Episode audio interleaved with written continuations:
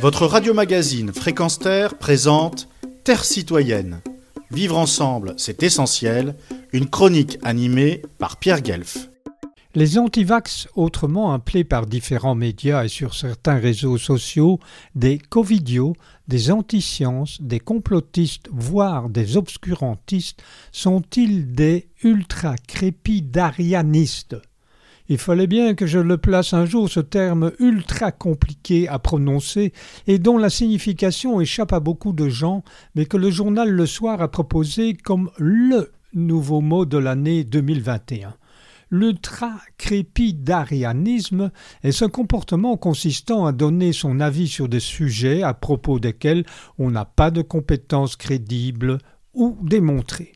Cependant, il faut reconnaître une chose aux antivax, c'est qu'ils détiennent au moins une vérité, celle de ne pas douter d'eux, quitte à jouer les fossoyeurs de leur propre existence et de celle de leurs proches.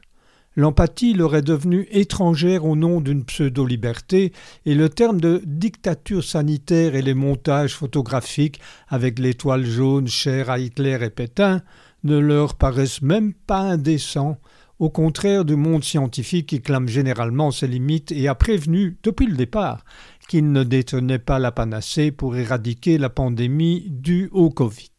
De plus, c'est sans compter avec l'important noyautage par les idéologies nauséabondes d'extrême droite de ces mouvements citoyens. Ces derniers sont quand même minoritaires dans la société, mais ils semblent le reflet de gens parfois sincères dans leur peur viscérale d'être atteints dans leur intégrité physique par les vaccins. Or, les manipulations de démonstration, même par des médecins, certains relevant souvent de la fachosphère, ne sont plus à démontrer. Quant à la notion de dictature, le simple fait de pouvoir exprimer publiquement cette conviction démontre qu'il n'y a pas dictature. Je pense que les Birmans et les Coréens du Nord pourraient davantage en parler s'ils en avaient la possibilité. Mon confrère Frédéric Laure, journaliste à Paris Match et à la Libre Belgique, a publié l'intéressante réflexion suivante.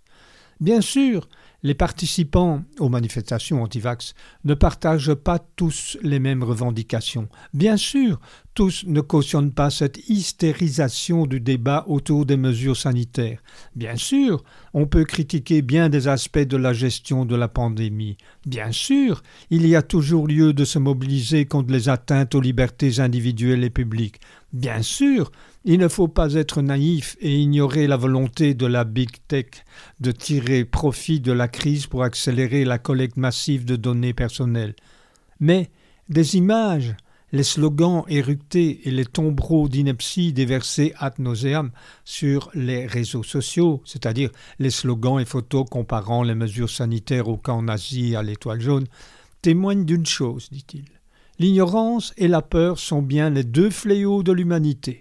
Lorsqu'elle se conjugue de surcroît à la désinformation et à la bêtise, alors, si l'on y prend garde, la démocratie court le risque de se transformer en tyrannie des sots. Fin de citation. Pour paraphraser Tania de Montaigne, chroniqueuse à Libération, je veux encore dire que chez les antivax, l'essentiel n'est pas que ce qu'ils disent est vrai, leur seul critère est leur volonté de modifier le bon sens en non-sens, que ce qui avant était aberrant et incompréhensible puisse se transformer en évidence. Leur postulat de départ, explique ma consoeur, est donc comme une partie de poker.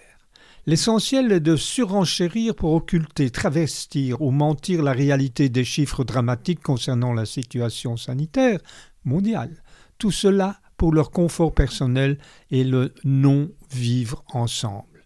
Partout dans la société, principalement occidentale, au contraire des pays pauvres qui réclament à corps et à cri des moyens pour se faire vacciner, la tension monte.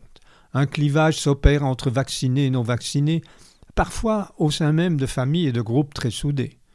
Comme l'écrit le New York Post, si la aussi se répand, c'est que la stupidité est contagieuse, et elle n'a pas d'âge. Quant au journal de Montréal, il écrit Les covidios sont des individus qui se signalent par leur égoïsme, leur manque de jugement ou carrément leur stupidité. Pour ma part, j'aime à répéter cette déclaration de Romain Roland, prix Nobel de littérature et pacifiste. Une discussion est impossible avec quelqu'un qui prétend ne pas chercher la vérité, mais déjà la possède. Alors, et si les covidios, anti-vax, anti-sciences, complotistes, obscurantistes mettaient autant d'énergie à prôner un plan d'urgence pour le système hospitalier qui, ne l'oublions pas, est principalement saturé au détriment d'autres malades par 80 à 90% de personnes non vaccinées, et puisque les anti-vax crient au scandale face à la vaccination des jeunes, cette même énergie ne pourrait-elle être aussi de mise dans la lutte contre l'utilisation des enfants dans des guerres, dans des mines, dans des chaînes de montage d'usines insalubres Or, comme je le constate depuis de nombreuses années, les rangs citoyens sont bien clairsemés pour soutenir lorsque les membres des services médicaux et les militants pour les droits des enfants défilent.